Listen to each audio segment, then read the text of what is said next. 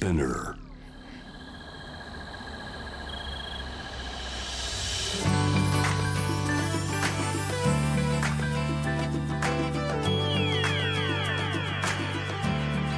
エネオス4 Hour Earth One by One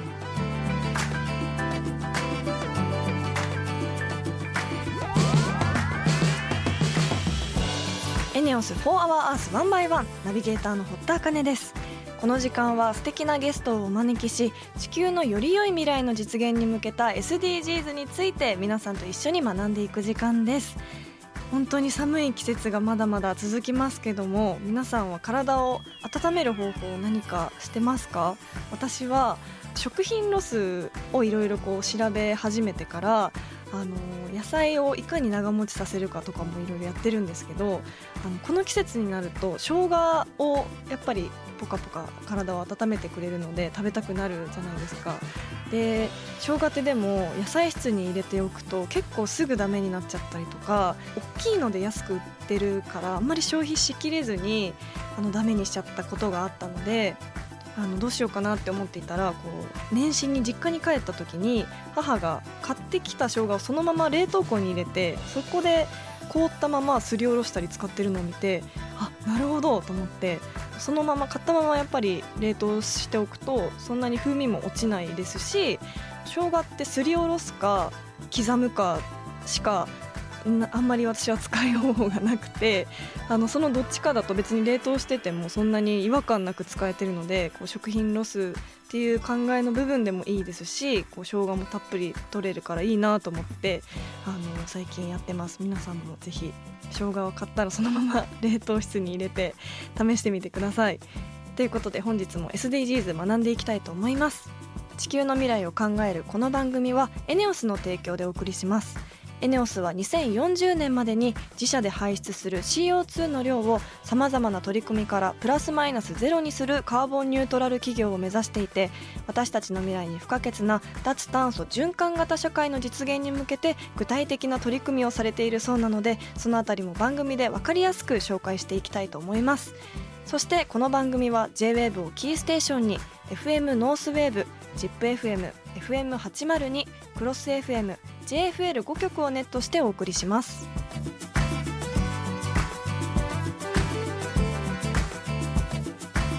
エネオス4 Hour Earth One by One This program is brought to you by エネオス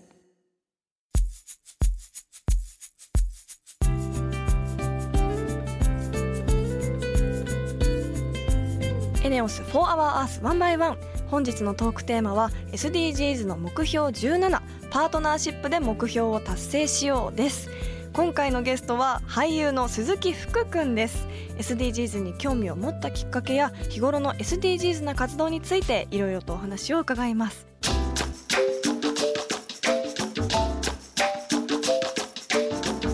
エネオス4 Hour Earth One by One.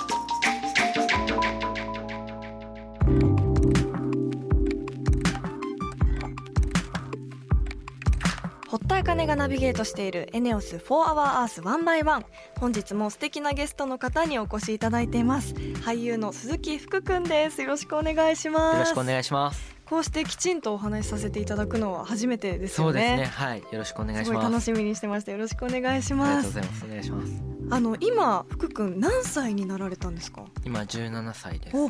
お高校2年生。はい、高校2年生でこれから高3に上がる年です。おー。おお誕生日はいつになるんですか？6月です。はい、6月で18に18歳。はいなります。あの今年成人になられるってことですよね、はい。っていう、ことは。4月1日からうん。成人年齢が引き下げられるので、はい。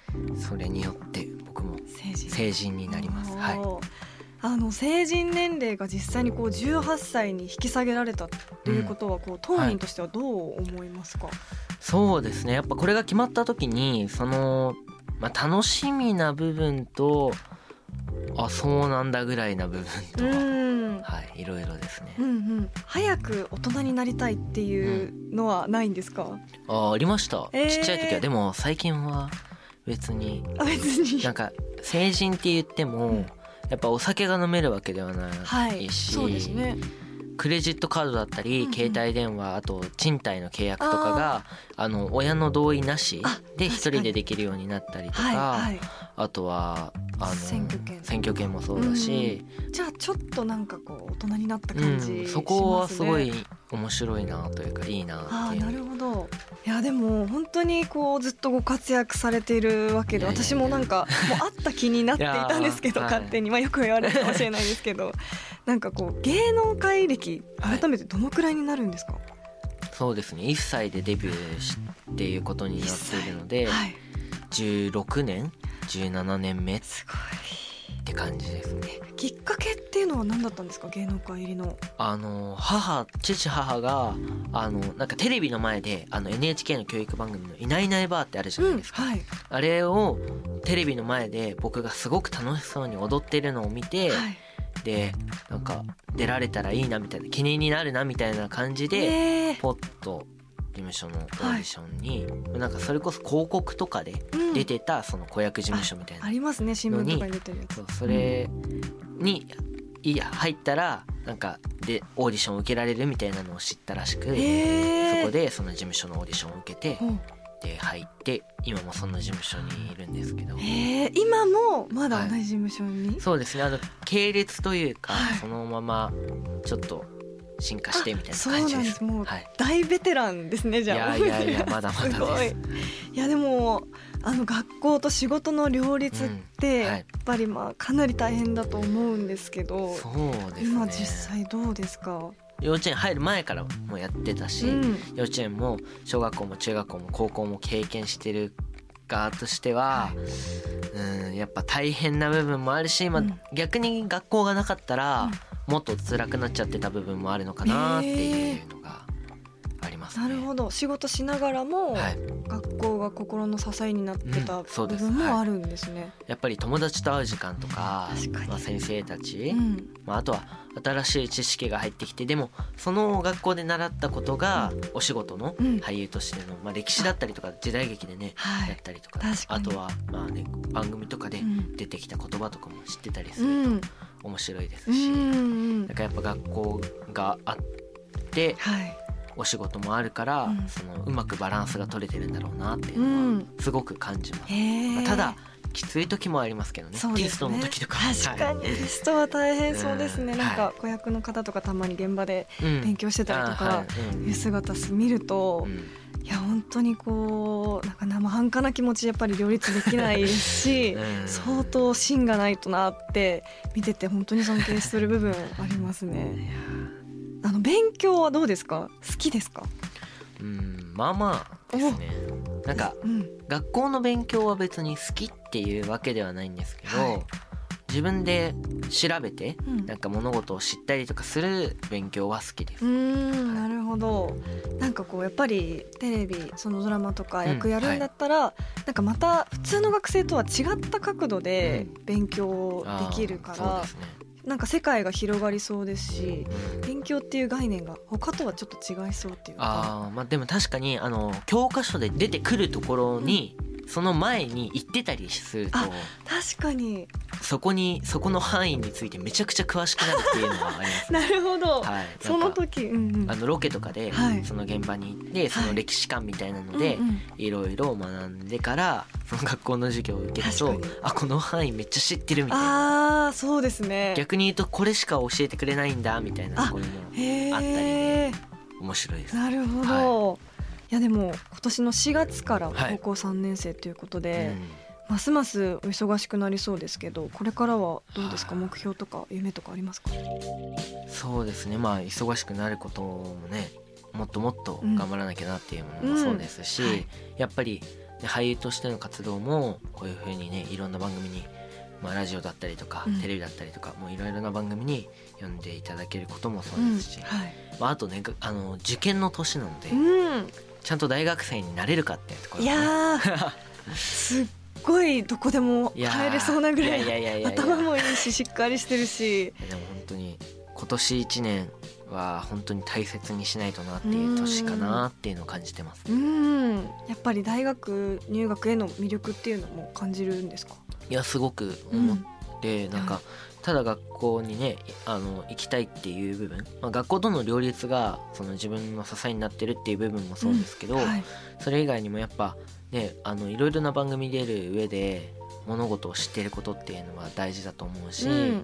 まあ、あとクイズ番組とかでもね、はい。活躍できたりとか、まあ、あと学校行かなくなっちゃったらあの勉強なんか知らない分野についてうん。学ぼうとしなくなっちゃうじゃないですか、きっと。あー確かに。そこはちょっとなんか広範囲にいろいろ学びたいなって思います、へえすごいですね。知識欲求というか知りたい欲求がいいですね。ですね、うん。でもやっぱりこう自分が好きなものを知るってよりかは、やっぱこう大学とか入るとやっぱりいろんな人との出会いもありますし、そうですね。友達いっぱい作りたいっていうのも一つの理由です、そうですね。なんか両親だったりとかあと周りの人たちもやっぱあの友達はいっぱいいた方がいいし大学行くと友達できるからっていうのはすごく言われてるので、うん、私もあの本当に大学行ってよかったなって改めて思いますし、この間はい。大学の一番の親友の,、はい、あの結婚式だったんですよ。その時にはい。大学時代の友達と久しぶりに会って、やあっぱり改めてもう本当に死ぬ死ぬ気で 受験して死ぬ気で卒業したんですけど、はいうん。やっぱり行っといてよかったなってうん。世界が広がったしいろんな人との出会いもあったからうん。よかったなって改めて思うので受験本当になんか頑張ってほしい頑張りまです。すね頑張んなくても、はい。多分どこでも入れる。頑張ります。はい。はい、そしてですねあの、はい。もう一つちょっと、うん。ごめんなさい喋りすぎちゃってごめんなさい。あの聞きたかったことがあって、あのうんはい SDGs について活動されてるとお聞きしたんですけど、そうですね。そもそも知ったきっかけっていうのは何だったんですか？あの SDGs の前の、まあ、前身の目標であるその MDGs については、はい。あの社会の授業で習ったりはしてたんですけど、うん。ただそんなにあの、まあ、学校の勉強の内容としてはい。学んでたぐらいでそんなに気にしてはなかったんですけど、うんうん。その後に SDGs のあの大阪で開催された、うん。あのイベントがありまして、はい。そこのアンバサダーにあのなったのがきっかけでそのへ SDGs にすごく興味を持ちました。学び始める前と後で、こう SDGs に対する印象ってうん。変わったことはありますか、あなんかやっぱり結構勉強勉強的なイメージがすごく強いと思うんですけど、やっぱ何事にも関連してくるというか、もう生きていく上で関係のないことがない目標たちが揃ってる、幅広いですもんね、うん。はい、なんかもう全てに関連づけられるなっていうのもそうですし、なんかやっぱね最近その SDGs っていう言葉が皆さんのね、うん。耳にすごく入るようにはい。なったと思いますけど、なんかそういうのもねあってより勉強ってイメージが薄れてってほしいなっていうのはありますけどね。そうですね。なんか幅広いからこそ普段生きていく上うん。で全てのことに関連してきますしね、そうですね、うん、なんか普段気をつけていることとかあの気にしていることとか SDGs でありますか？そうですね。あの学校の、まあ、授業の他に SDGs を学べる機会っていうのがあって、うん。そこで学んだりとか、はい。なんかそうですね。あのラベル剥がしてうん捨てて分別したりとか、まあはい。水筒を使ったりとか、まあ、うん。ペットボトルもね、使いますけどはい。全然、うん。まあ、あとエコバッグ持ったり、うんうんそうですね。あと僕今履いてる靴もそうなんですけど、うんはい。あのサステナブルあ製品。知ってる？それナイキの。はいそうです。あのゴミからできてる。あかっこいいですねこれすごいかっこいいですよね、うん。うんおしゃれ。デザイン性も高いし、なんかそういうのとかすごい注目してうん。見てたり、まあ、あと僕がすごく最近、まあ、持論としてはい。なんか活動してるっていう風になっちゃうと、まあ、してるじゃんしてないじゃんっていう風になるじゃないですか。すね。だからあの学ぶこととして捉えてるっていううんうんのがあって、はい。それを知っておくことによってその全てに関係してなんか物事を変える仕組みをなんかパッて考えられたりとかする時が来るかもしれないと思って、なるほど、なんかこれをこうしてますっていうことだけじゃなくって、うん。どこかでそのことを活かせるように、はい。なんかいろいろなものを関連づけてうん。勉強しているっていうのもまあ SDGs の活動の一つなのかなと思ってやってます。すごい素敵な考えですね。それ。そうですね。活動してるっていうと確かにこう、ねその先ほどおっしゃいましたけどやってやってないってなるけど、やっぱ知ることから始まるっていうか、知ることによってなんか普段の行動が変わっていくっていうのをすごく私も感じるので。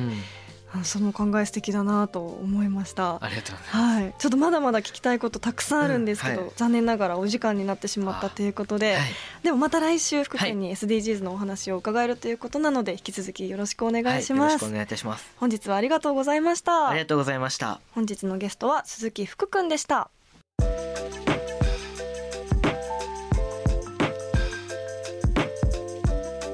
エネオス4 Hour Earth One by One.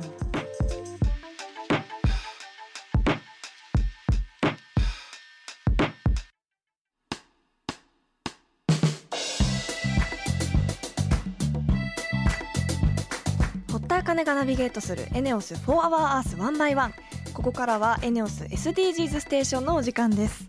1月のテーマは水素の利用が始まっていますです。最終週の今日も横浜朝日水素ステーションのロケをお届けします。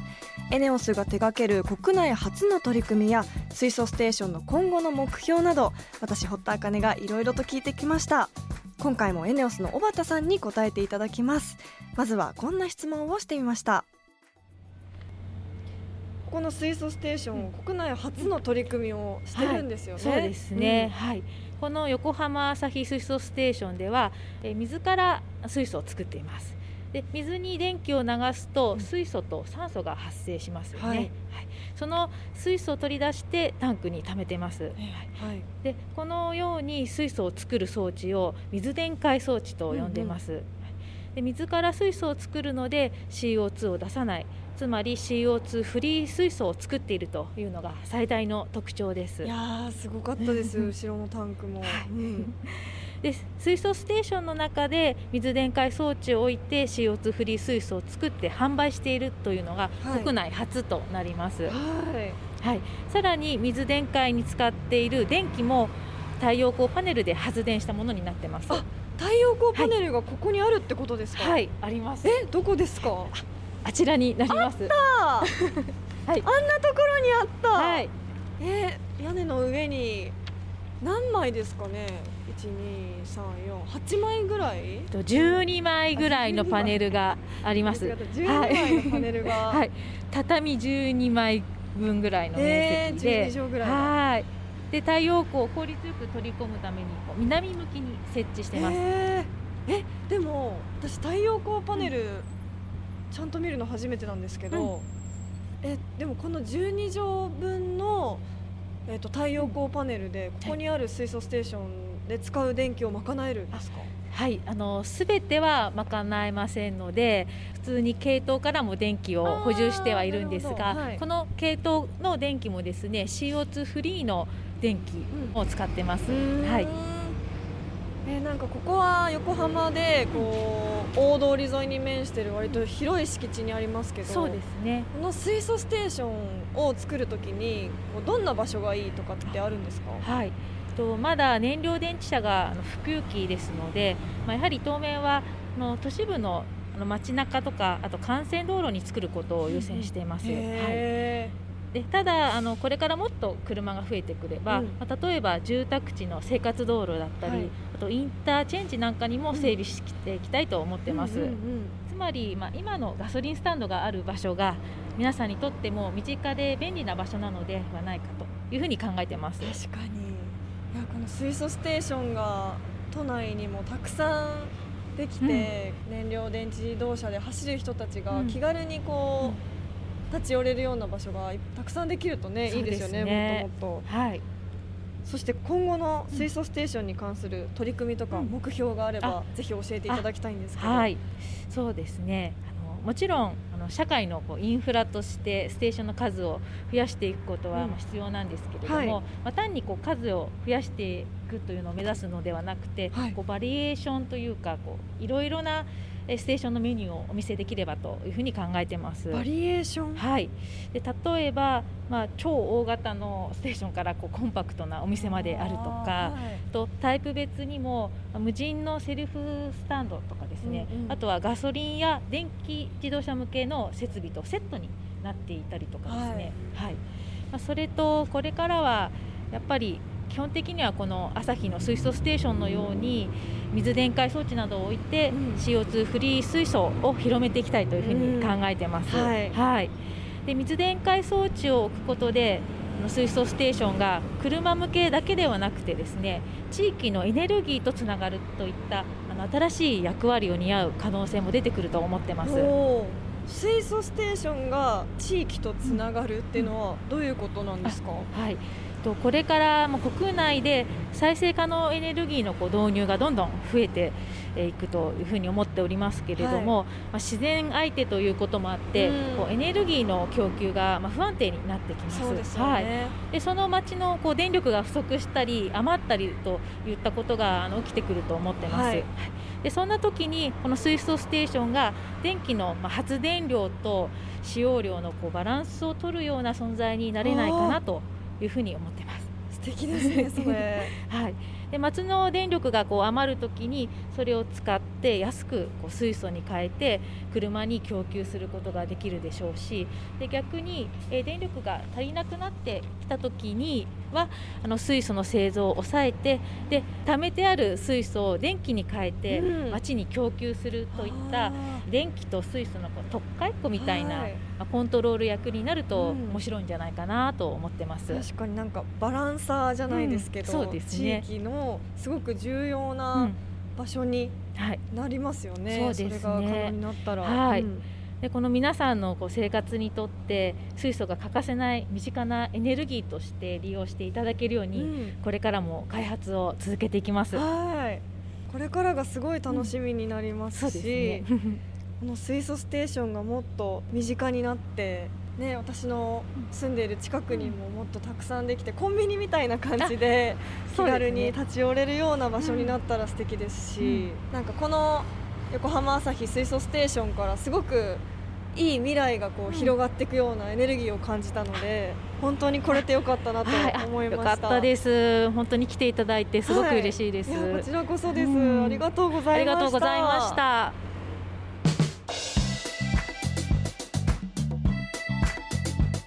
水を電気分解して水素を作りそれを供給販売する。それを全部一つの水素ステーションの中で完結してるということに本当に驚きました。夢が広がりましたよね。本当に現場に行って実際に目で見れてよかったです。そして来月2月のテーマは未来の水素社会のためにです。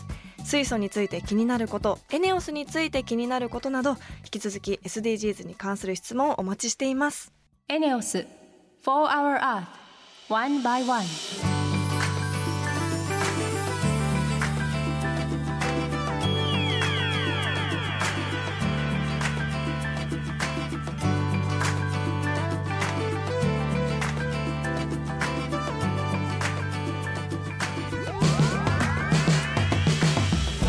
エネオス4 Hour Earth 1 by 1そろそろエンディングのお時間ですここで私からのお仕事の活動報告です。東京カレンダーウェブサイトで話題沸騰の連載小説のコミカライズがドラマ化します。タイトルは恋と友情の間でです。この度この作品で主演を務めさせていただくことになりました、えーこのお話は男女それぞれの視点で5話ずつ描かれるラブストーリーなんですがあの新鮮な形であの両者からの視点を見れると思いますしこう本当にこう港区女子が主役のお話なんですけどちょっと危険な恋だったりとか最後まで展開が本当にわからないお話になっていると思うのでお楽しみにしていただければなと思います。放送は3月です、えーさて今日は俳優の鈴木福君にお話を伺いました。あの本当に入ってきた時からあ本物だって 思ってしまったんですけどあのすごくお話もしっかりあのしてくださってとってもあの知識の欲求があることに私自身刺激を受けましたしもっともっとお話をしたくなってきました。来週もあの引き続きお話を伺えるので楽しみにしていてください。リスナーの皆さんも普段やっている SDGs のこと気になること質問などあればぜひ番組まで教えてください。メールはホームページにあるメッセージトゥースタジオからツイッターは番組名を検索して「4HourEarth」の頭文字「#FOE813」をつけてどんどんつぶやいてください。エネオス SDGs ステーションへのメッセージも大歓迎です。エネルギーのことエネオスのことなど疑問や質問も募集しています。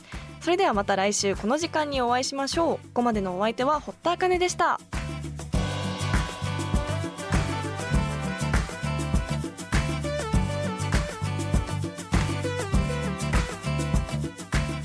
エネオス4 Hour Earth One by One.